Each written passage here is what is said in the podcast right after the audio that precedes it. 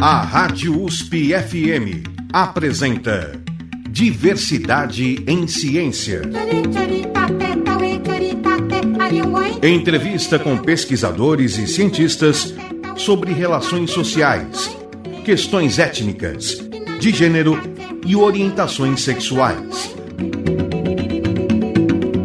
Para apresentar diversidade em ciência, Ricardo Alexino Ferreira.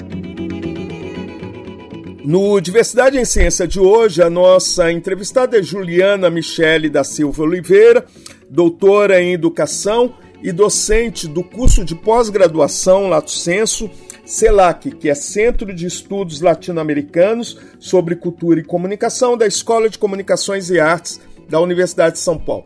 Atualmente, Juliana realiza período de pesquisa no Centro de Pesquisa sobre as Teorias e as Práticas do Imaginário, no Departamento de Estudos Literários da Universidade de Quebec, em Montreal, no Canadá. No Diversidade em Ciência de hoje, Juliana Michele fala sobre imaginários da tecnologia.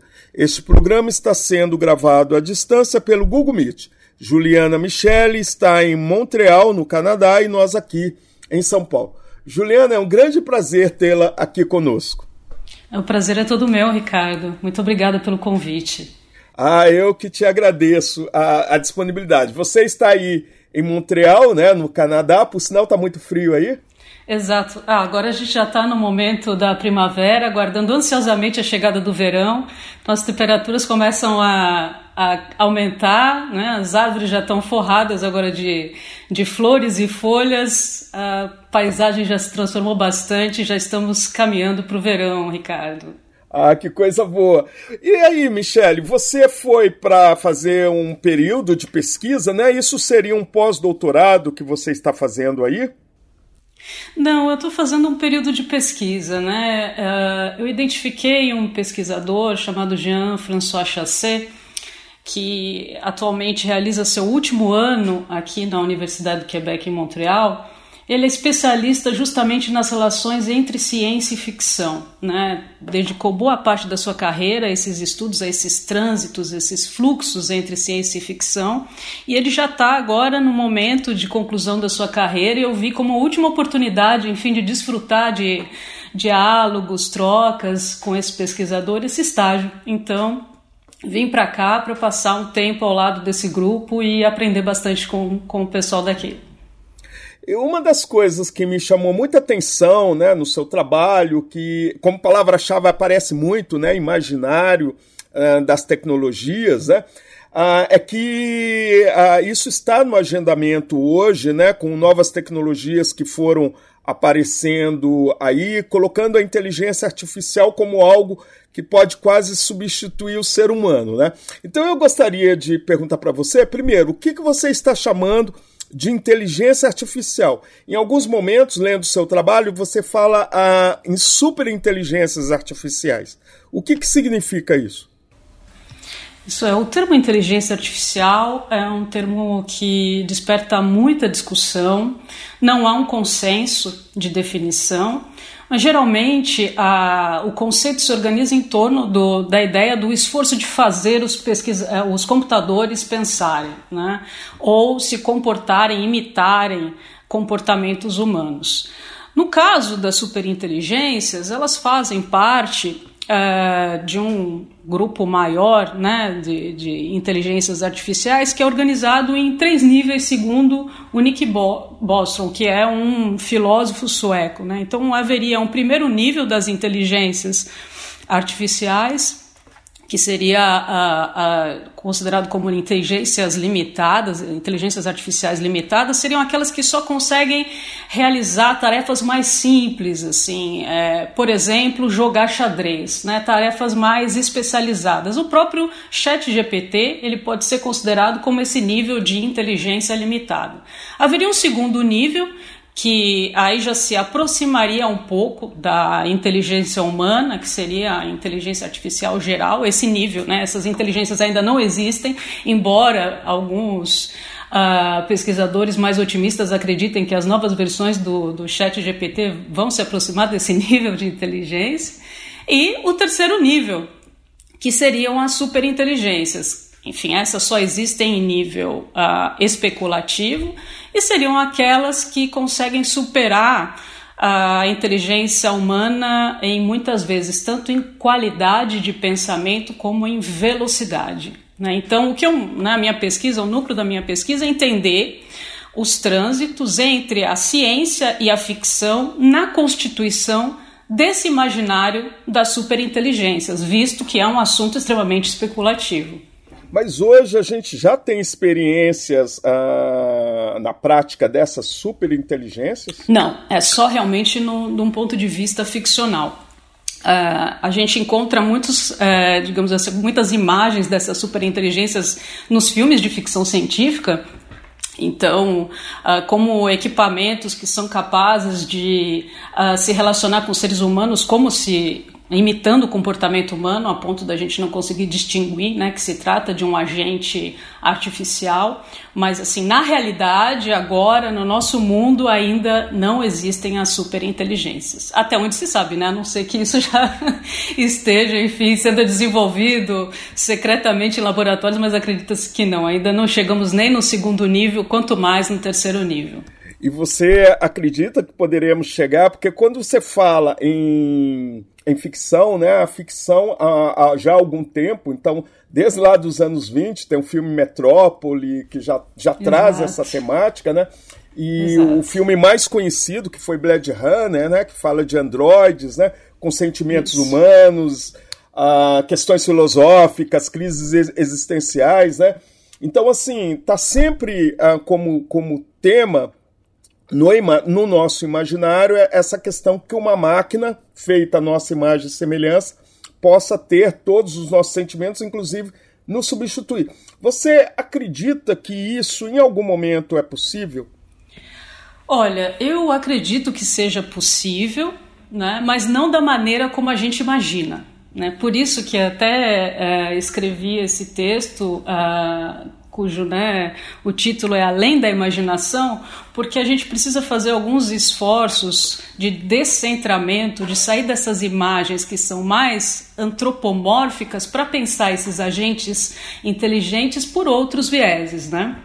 A gente já começa a notar que no próprio chat GPT existem manifestações que não estavam previstas e que para gente uh, se torna muito difícil compreender. Né? O, o chat GPT ele cria uma realidade da máquina que não é correspondente à nossa realidade. Quem imagina né, que o chat GPT ele atue dentro do contexto humano se engana porque toda a criação, todo o desenvolvimento uh, do chat GPT é em torno dos vetores de palavras, que é justamente uh, organizar, a partir de treinamento da máquina, correlações entre essas uh, palavras e a partir da força da correlação dessas palavras ele fornece uma resposta para gente, que é aquilo que a gente chama de é, inteligência artificial generativa, muito diferente das outras inteligências artificiais que são aquelas treinadas com respostas prontas, em que o computador ele é aquele só reprodutor. Né? Na inteligência artificial generativa a esse aspecto de combinação, de criação inusitado que começa a mostrar potencialidades que vão além dessas imagens já desgastadas que a gente tem do que seria esse agente, esse ser artificial. E eu acho bem interessante que talvez até o James Lovelock, quando ele escreve justamente a obra Nova Seno, ele tenta trazer esse novo imaginário desses seres uh, artificiais para um pouco, expandir a visão que a gente tem sobre o que pode ser o futuro dessas inteligências. Você cita aí o termo novaceno, né, que é um termo que aparece muito associado à ideia de inteligência artificial. Né? O que, que seria novaceno?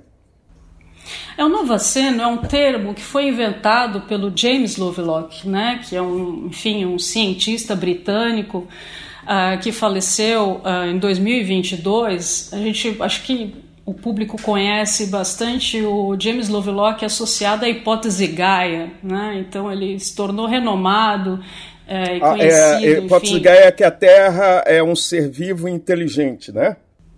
É, é, ele tem essa ideia da Terra como um organismo único, como um organismo vivo, mas quando a gente é, se aproxima um pouco mais né, dessas definições que ele dá da, de Gaia e dessa Terra como organismo vivo, ele pensa, na verdade, a Terra como uma máquina autorregulada cibernética em que a atmosfera, a biosfera, os oceanos e o solo formam uma, uma espécie de um uma interrelação dos elementos que é regulada por meio de feedbacks. Né? Ele enxerga a Terra meio como um transdutor com entradas e saídas. Tem uma, uma visão bem ligada né, à, à teoria do, dos sistemas e à cibernética.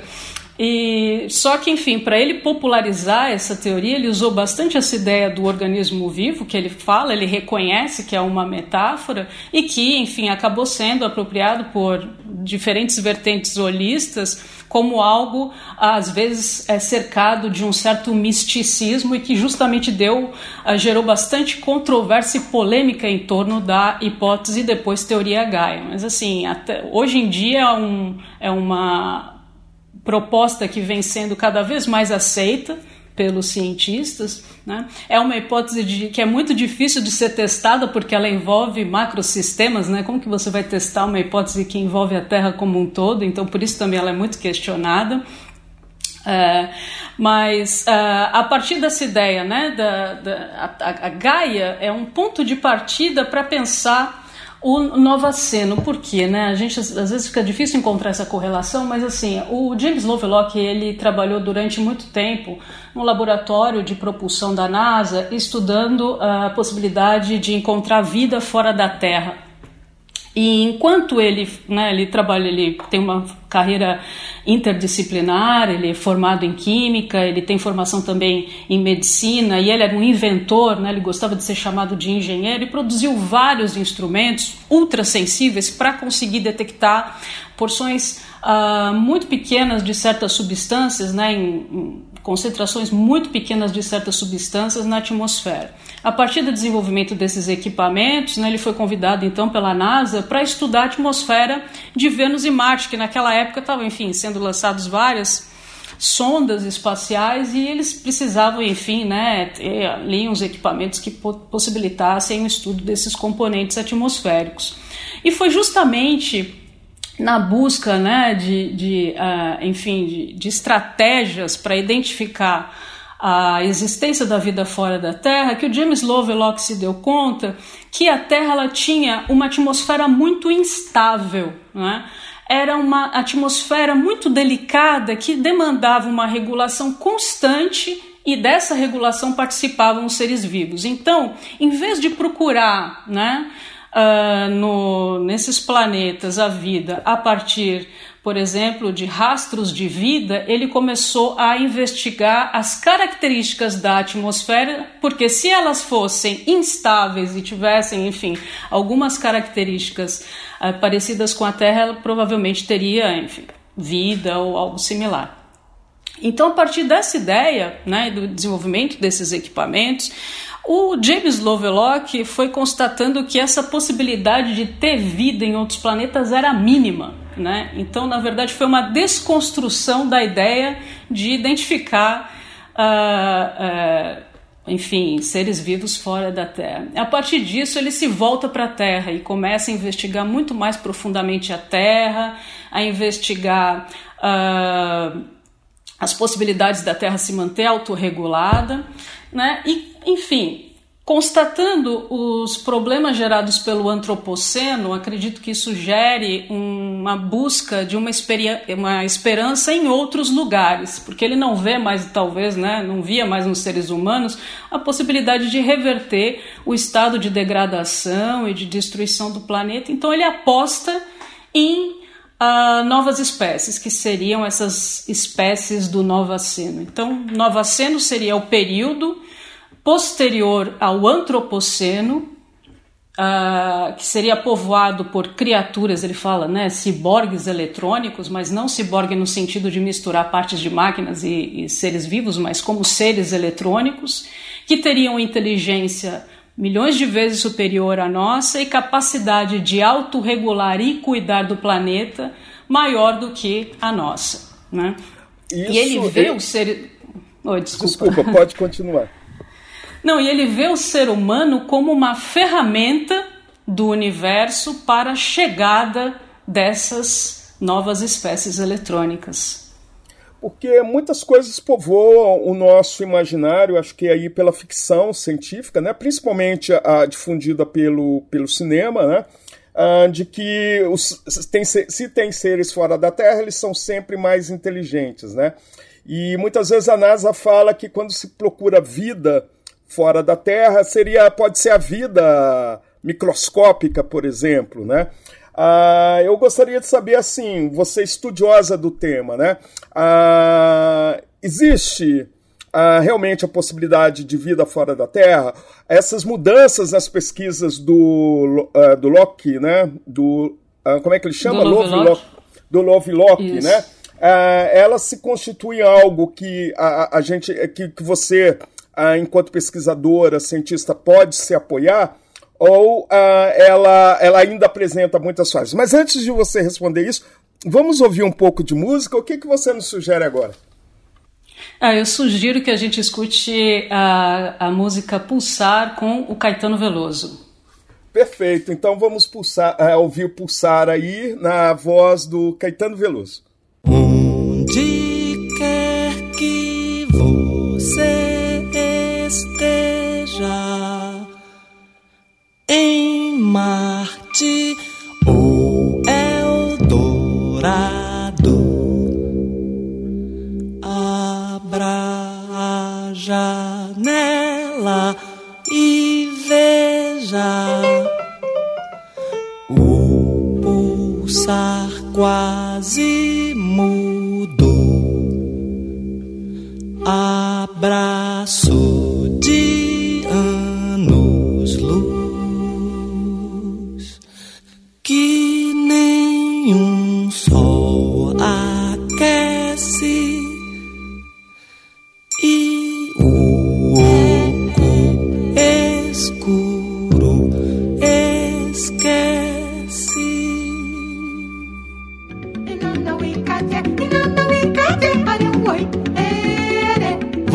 está ouvindo Diversidade em Ciência. Entrevista com pesquisadores e cientistas sobre relações sociais, questões étnicas, de gênero e orientações sexuais. Com Ricardo Alexino Ferreira.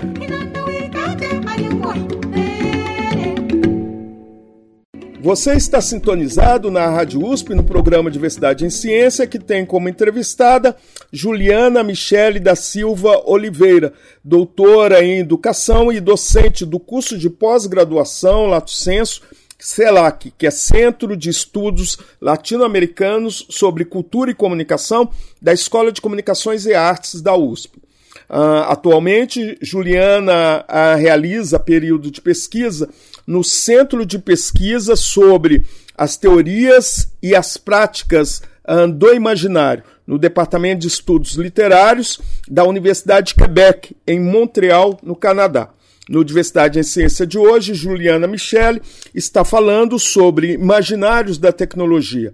Este programa está sendo gravado à distância pelo Google Meet. Juliana Michele está em Montreal, no Canadá, e nós aqui em São Paulo.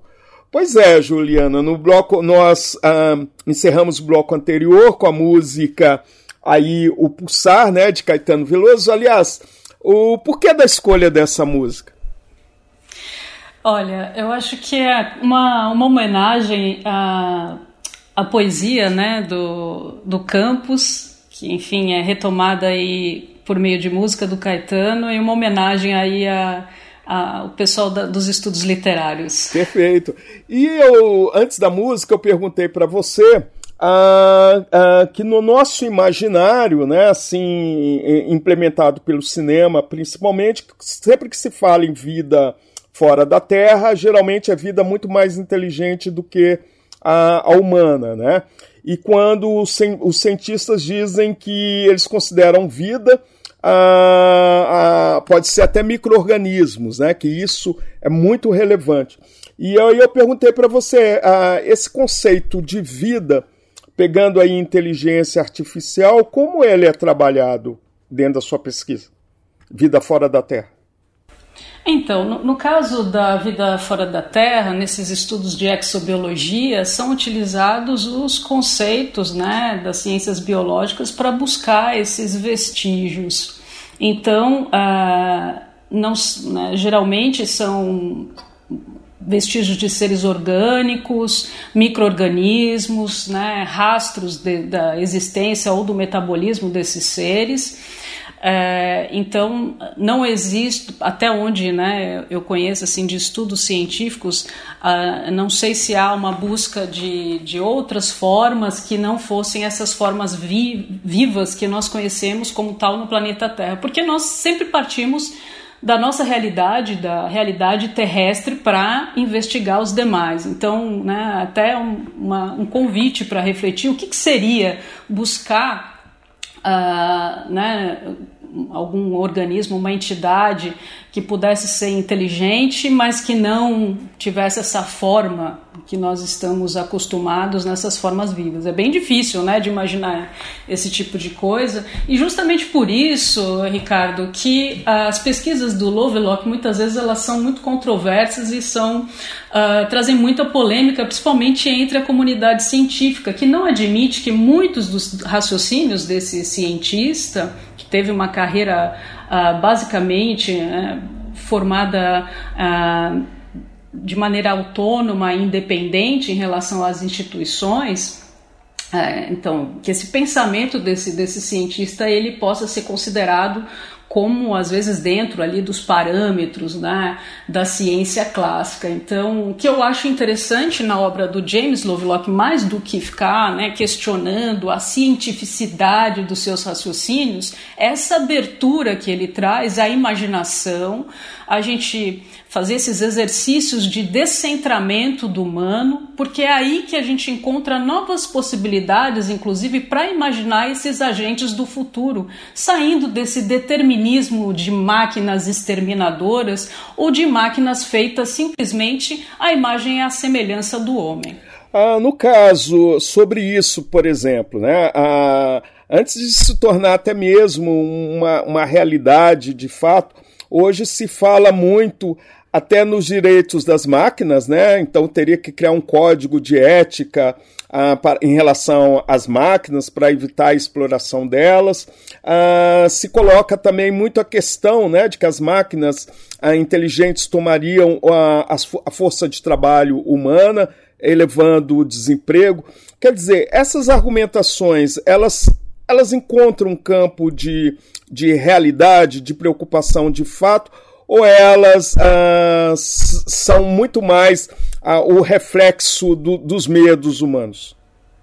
É, eu acredito que é, elas são reflexo dos medos humanos e a gente projeta nas máquinas todos os anseios, todas as promessas, né, uh, as vontades, os desejos que nós temos. E esse é como muitas vezes a máquina ela aparece como um duplo do homem. Essa é uma das funções uh, que a gente encontra na máquina. Quando eu estava desenvolvendo o meu doutorado, isso ficou muito claro, né, de como nós, uh, como a máquina, justamente por ser considerada, né, ser conceituada como um, a organização, a combinação de diferentes partes na formação do todo e por ela, enfim, desfrutar de várias características que são muito próximas do humano, imitando comportamentos. Ela foi concebida, né, como inicialmente uma extensão da força humana e isso foi assumindo diferentes facetas, desde a muscular até chegar à cognitiva. É, é meio uh, impossível, né, que a gente não faça essa reflexão, essa projeção em relação à máquina. Então, de enxergá-la como um, um duplo do humano. Porém, né, eu acho que é importante a gente, a gente imaginar que esses agentes eles são concebidos como imitações, né, eles não são orgânicos. Ah, esse corpo, né, quando essas máquinas elas, elas são corporificadas na forma de robô, esse corpo robótico não é similar nem um pouco ao corpo, ao funcionamento do corpo humano. Então, é um agente que tem uma realidade própria Então, embora a gente efetue essas projeções, né, às vezes emoções, sentimentos em relação a essas máquinas, elas são seres, digamos assim. O Edgar Morin gosta de utilizar essa noção de seres, porque tem ali uma unidade de funcionamento, uma unidade de organização, mas são seres que funcionam e que existem de outra maneira. Agora, como nós nos relacionamos com esses seres, né? Aí eu acho que vale a pena a gente pensar e trazer essa reflexão para a maneira como nós nos relacionamos com os demais seres, as entidades vivas que estão aí, né, convivendo conosco no planeta e que tipo de, de ação que nós temos com, essas, com essas, esses demais componentes do planeta, né? Será que nós teremos com esses novos agentes relações similares?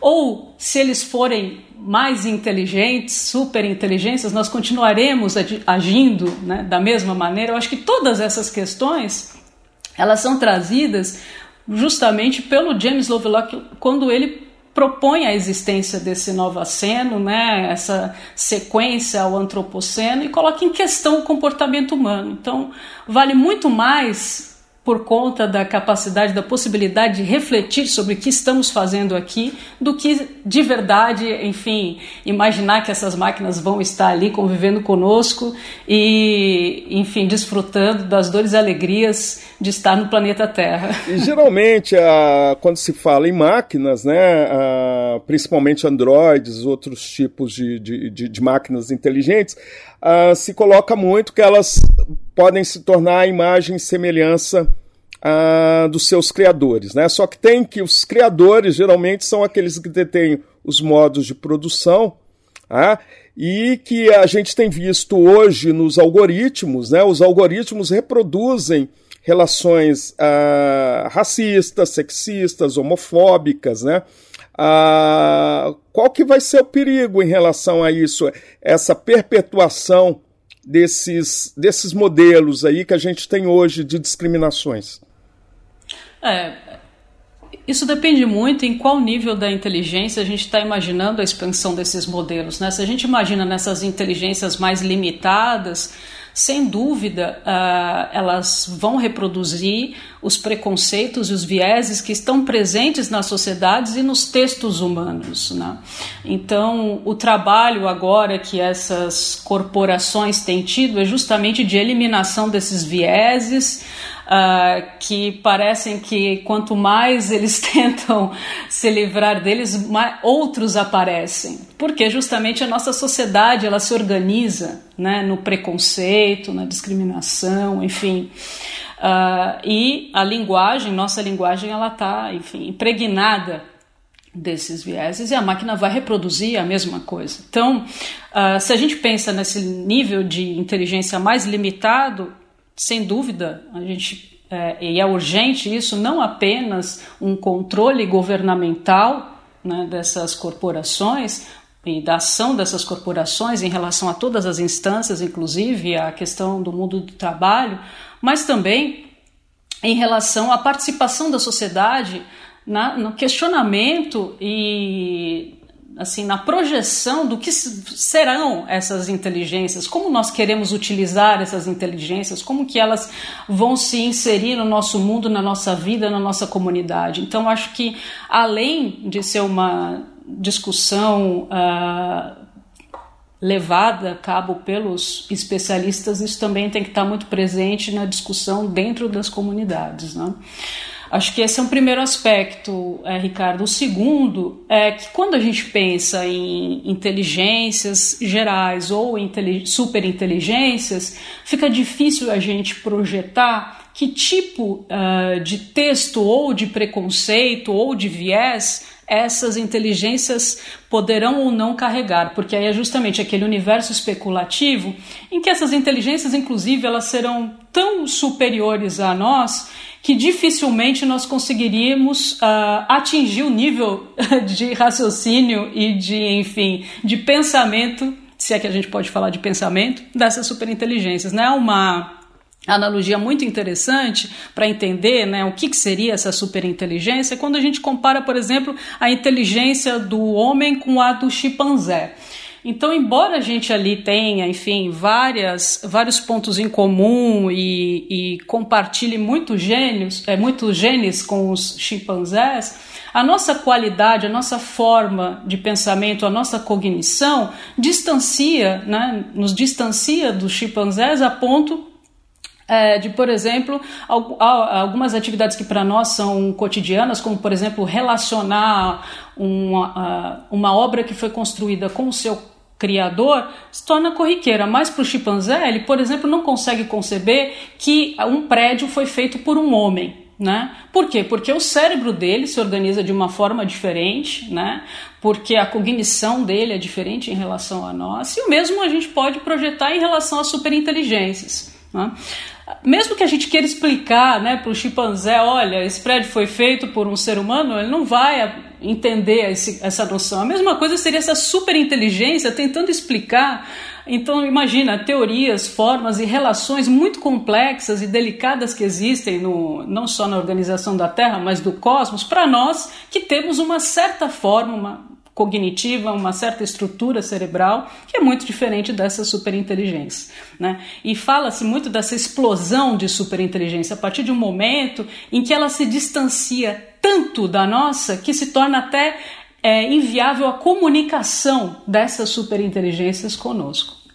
Então veja, dependendo do nível de inteligência, os vieses eles vão se tornando, enfim, né, eles podem ser uh, estar presentes ou eles podem estar tão diluídos ou terem se convertido em algo tão distinto que a gente não consegue mais nem acessar como ele se expressa dentro dessas superinteligências. Por exemplo, quando você fala em superinteligência, né, nós, ah, ah, mas isso também está no universo da ficção de ter outras dimensões, Sim. né? Então poderíamos estar ter outros seres vivendo já entre nós e a gente não tem, talvez estivéssemos ah, como analogia, né, no nível no nível dos chimpanzés que não consegue ver outras dimensões. É isso que você está querendo dizer? É, então, aí, aí a gente já entra num terreno bem é, arenoso, pantanoso, que é justamente como que a gente identifica a presença dessas superinteligências, né? Como nós estamos falando aqui de computação, de superinteligências artificiais, a gente sempre tenta associar a base dessas superinteligências com o que a gente conhece atualmente de máquina e de inteligência artificial, mas no futuro, as formas que elas vão assumir, o que elas farão, como nós poderemos detectá-las ou não, aí já é, enfim, é um universo todo de especulação, né? Tanto que até o James Lovelock, quando vai descrever essas superinteligências, ele imagina que elas serão telepatas, que elas efetuarão teletransporte, que elas terão forma esférica, enfim, ele entra no universo imaginativo que se distancia muito do que a gente conhece hoje como, enfim, um chat GPT, né? Uh, e eu acho que é interessante esse exercício imaginativo da gente, como você mesmo colocou, né? Como que a gente vai detectar a presença, né? É, alguns entusiastas das superinteligências falam que elas serão capazes, por exemplo, de regular o clima, né? Então há toda uma especulação de, mas seria então essas superinteligências, espécies de deuses, né? divindades digitais que estariam ali controlando, regulando a nossa vida sem que a gente percebesse? Será que elas já existem? Aí é um universo todo especulativo e ficcional que eu deixo né, para o ouvinte, é, enfim, especular e imaginar.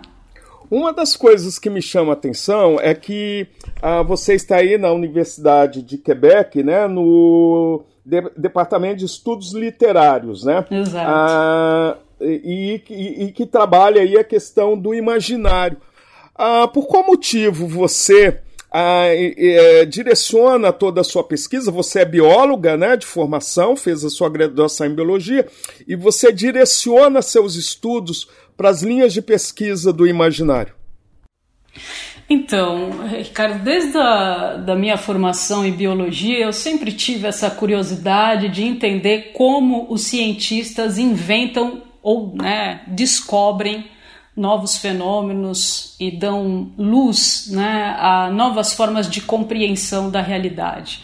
Então, quando eu estava lá no final da minha graduação, é, na minha monografia, eu fui investigar divergências entre conceitos da biologia, um conceito uh, chamado homeostase e ritmo biológico, tentando entender por que né, quais eram as imagens que esses conceitos traziam de fundo e por que às vezes esses conceitos é, traziam tanto debate e controvérsias entre os uh, cientistas, entre os pesquisadores.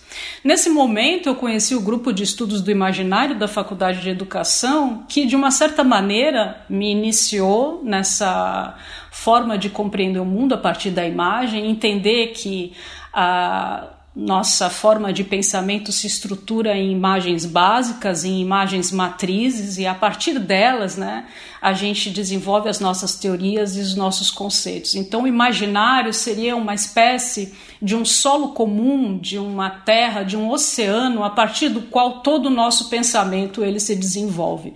E nele eu encontrei uma maneira de responder essas minhas indagações que vinham desde a da biologia e que muitas vezes ah, elas dialogam, enfim, com áreas que têm mais abertura e menos temor né, desses fenômenos ligados à imagem, como a literatura.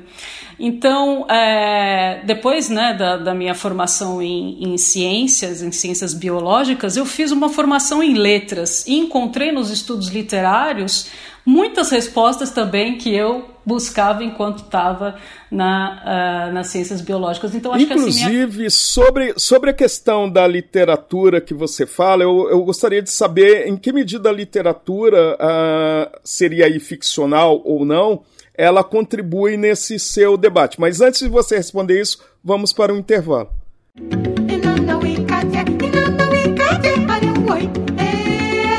Você está ouvindo Diversidade em Ciência. Entrevista com pesquisadores e cientistas sobre relações sociais, questões étnicas, de gênero e orientações sexuais. Com Ricardo Alexino Ferreira.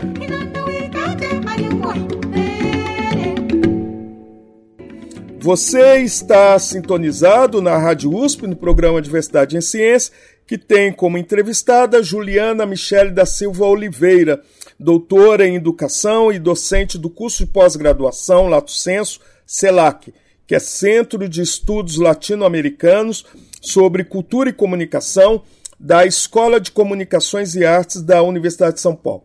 Atualmente, Juliana realiza período de pesquisa no Centro de Pesquisas sobre as teorias e as práticas do imaginário no Departamento de Estudos Literários da Universidade de Quebec, em Montreal, no Canadá.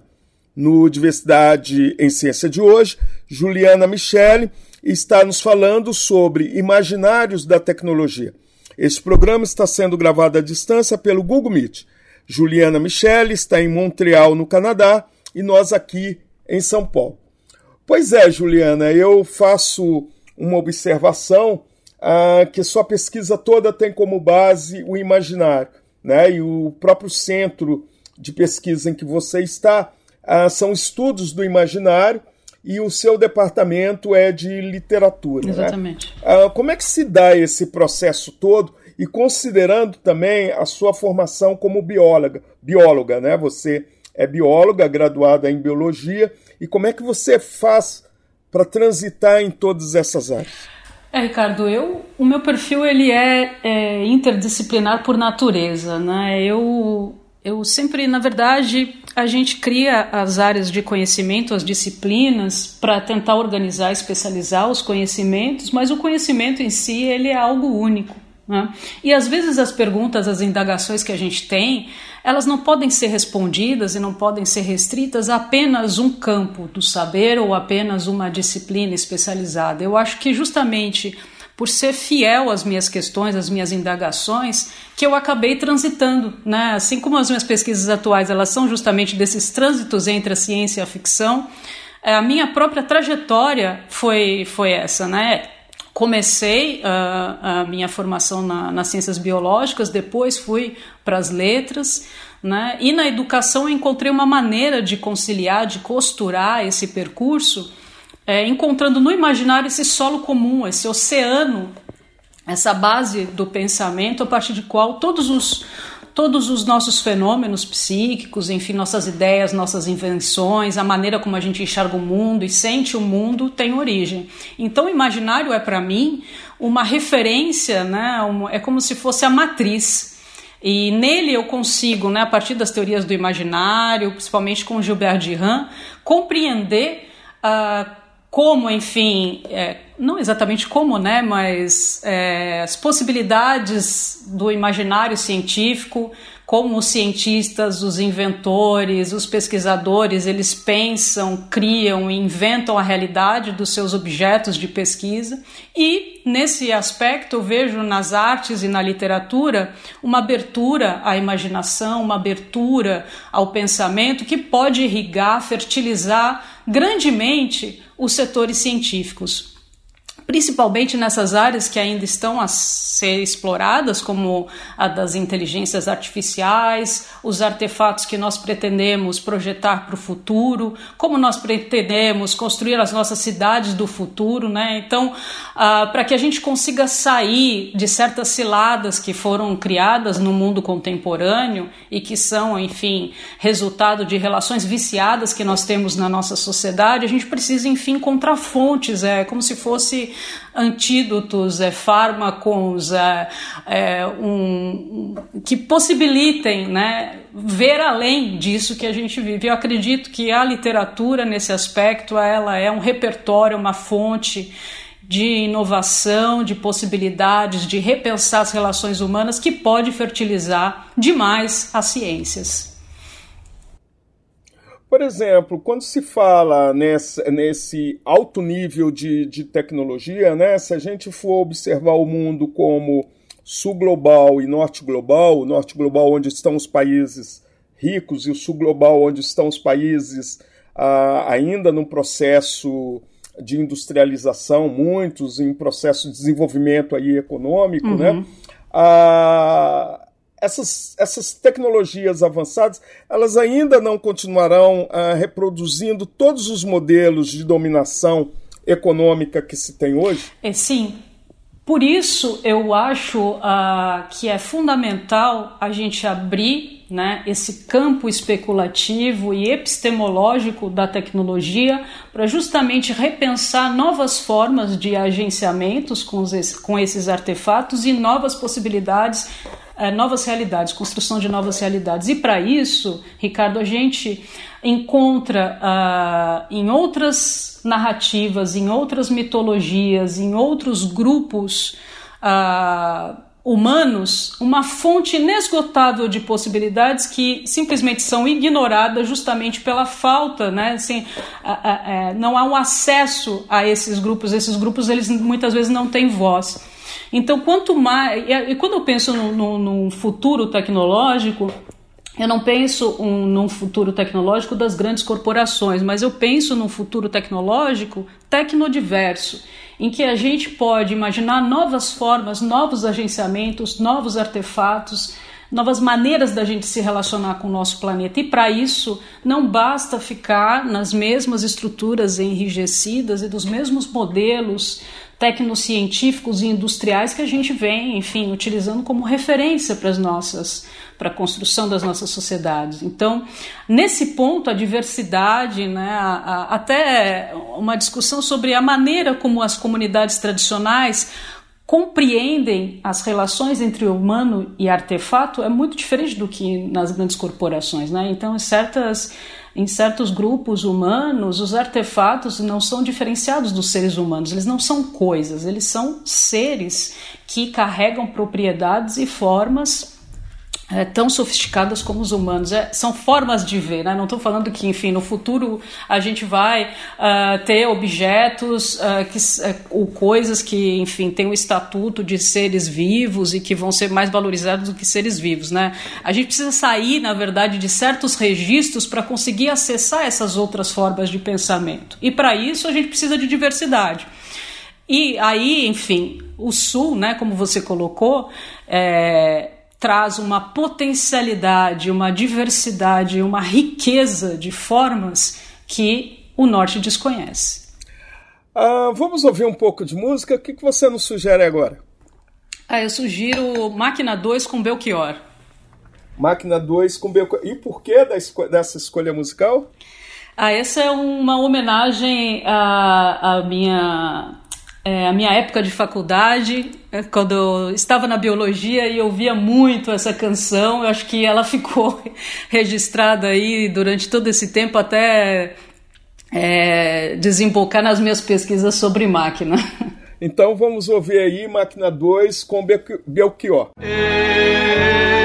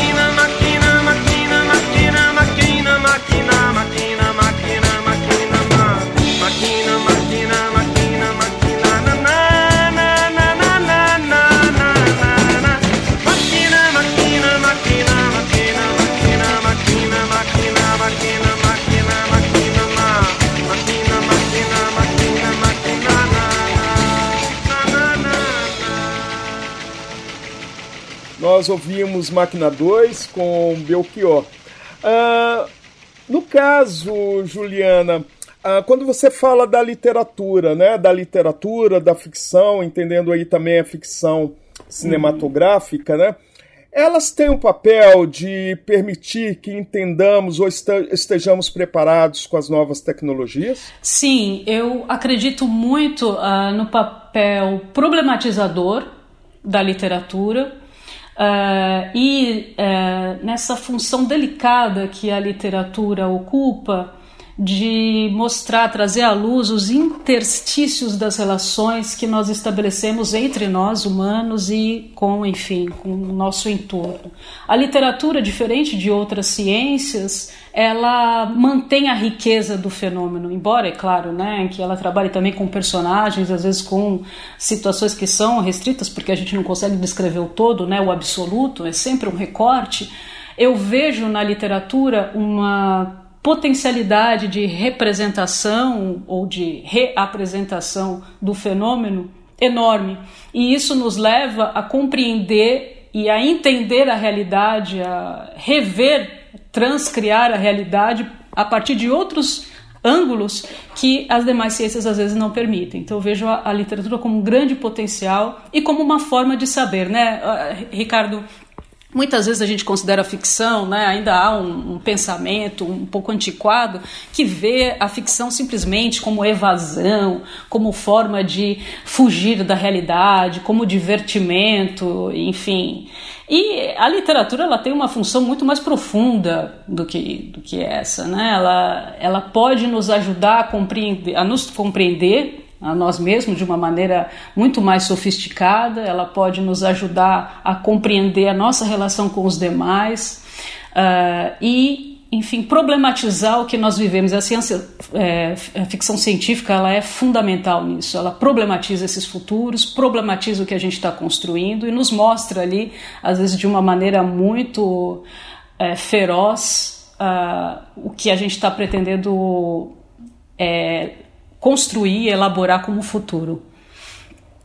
Agora, o que se percebe também é que é recorrente né, nos roteiros ah, de filmes de ficção científica ou mesmo ah, na literatura científica é um futuro ah, catastrófico, né? Assim, Exato. Que quase volta a um estágio anterior à, à ideia de, de civilização tecnológica no ponto de vista de bem-estar social, né? É tudo muito destru, destrutivo, né?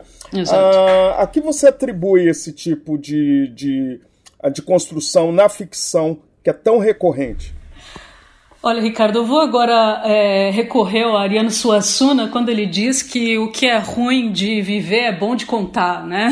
Então, é, imagina, né? Eu acho que a literatura ela se alimenta muito desse vetor o apocalipse, as tragédias, as distopias, ela é um motor para que, enfim, a nossa imaginação seja colocada à prova, né? seja colocada em movimento.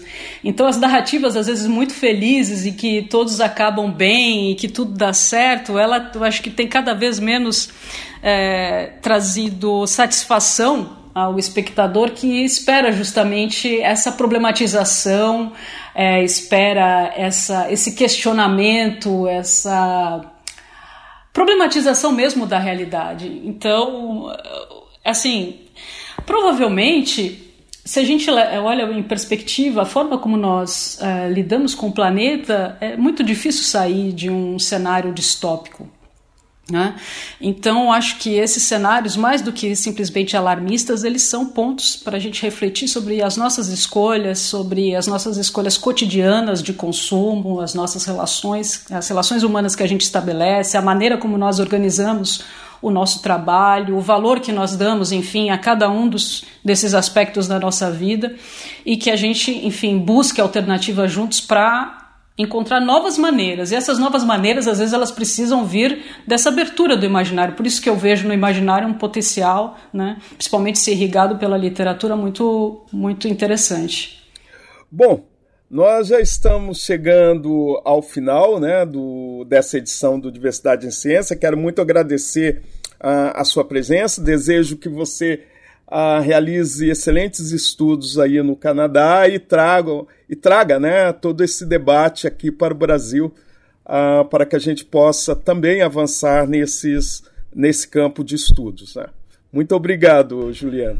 Eu que agradeço, foi um, foi um prazer, Ricardo. Muito obrigado. Nós chegamos ao final de mais um Diversidade em Ciência que teve como entrevistada Juliana Michele da Silva Oliveira. Ela é doutora em educação e docente do curso de pós-graduação Lato Senso, é o CELAC, que é Centro de Estudos Latino-Americanos sobre Cultura e Comunicação, da Escola de Comunicações e Artes da Universidade de São Paulo. Atualmente, Juliana ah, realiza período de pesquisa no Centro de Pesquisa sobre as Teorias e as Práticas do Imaginário, no Departamento de Estudos Literários da Universidade de Quebec, é, em Montreal, no Canadá. No Diversidade em Ciência de hoje, Juliana Michel ah, nos falou sobre imaginários da tecnologia. Este programa foi gravado à distância pelo Google Meet. Juliana Michel está em Montreal, no Canadá, e nós aqui em São Paulo. O Diversidade em Ciência tem produção e apresentação de Ricardo Alexino Ferreira, operação de áudio João Carlos Megali. A música tema Chori Chori, apresentada no Diversidade em Ciência, é dos indígenas Jaboti de Rondônia, resgatada e reelaborada pela etnomusicóloga Marlui Miranda no CD Iru. Entre em contato conosco pelo site radio.us.br. Até o próximo programa. A Rádio USP apresentou Diversidade em Ciência com Ricardo Alexino Ferreira o programa das relações sociais, das questões étnicas, de gênero e orientações sexuais. Porque discriminação é falta de conhecimento.